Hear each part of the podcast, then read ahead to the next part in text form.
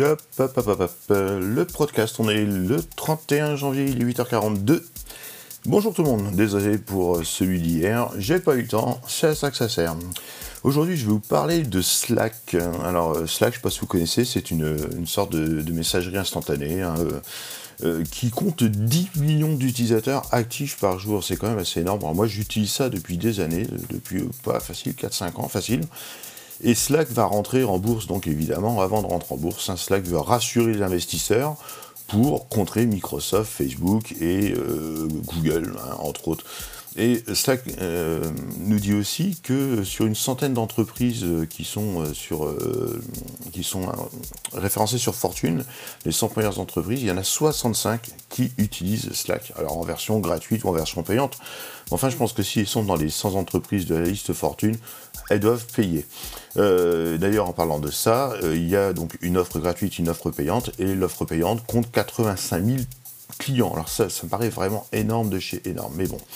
Euh, il existe des alternatives à Slack, hein, euh, donc euh, des alternatives réputées. hein. Il y a Hangout pour Google, évidemment, Workplace pour Facebook, qui est vraiment très très bien, mais c'est Facebook, et Skype pour Microsoft, qui est vraiment très très bien, mais c'est Microsoft.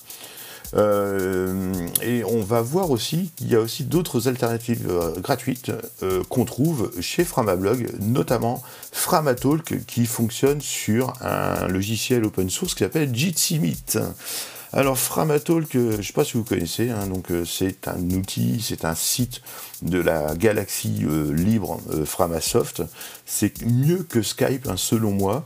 L'avantage pour l'usager lambda ou la petite entreprise, c'est que ça s'installe sur son propre serveur. hein. Le code source à condition qu'on puisse le lire.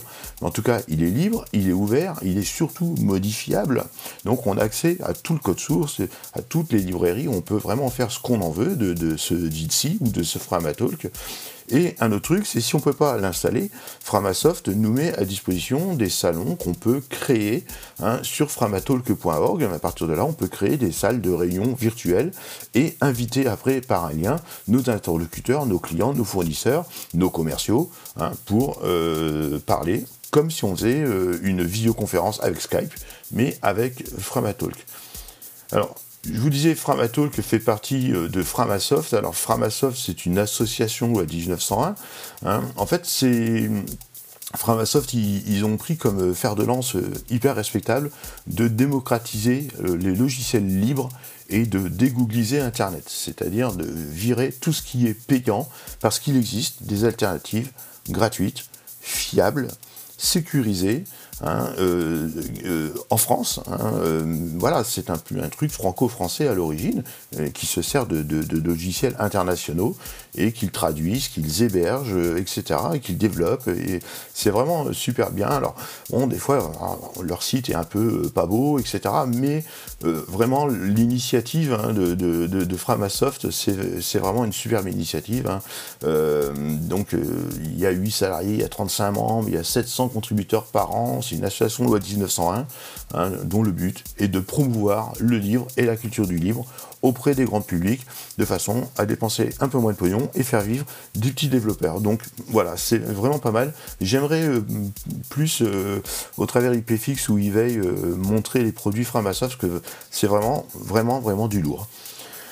On va changer de sujet. euh, je ne sais pas si vous êtes musicien, je le suis un petit peu. David Gilmour, hein, donc le, guitariste de Pink Floyd, va vendre 120 guitares qui l'ont accompagné depuis le début des années 70. hein, de Shannon à Middle, à Animal, à The Wall, il vend toutes ses grattes, ou quasiment toutes ses grattes. Euh, la raison évoquée, c'est qu'il s'en sert plus vraiment et que l'argent sera utilisé dans des fondations.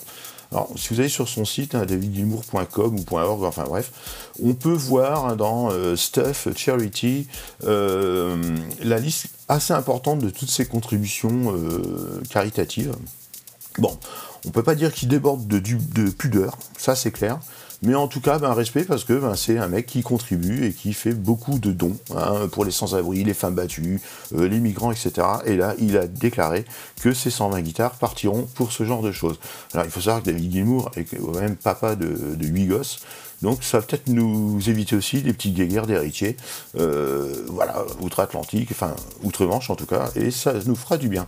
une autre annonce, et là je suis dépité, Maxime Nicole, alors c'est une sorte de de gilet jaune, hein, c'est voilà, c'est un. Waouh Voilà. Il a décidé de quitter la France s'il n'y a aucune avancée. Eh ben, c'est bien. voilà. bon voyage, mon gars. Allez, c'est tout. On va se détendre. Tchou Bonne journée, à demain.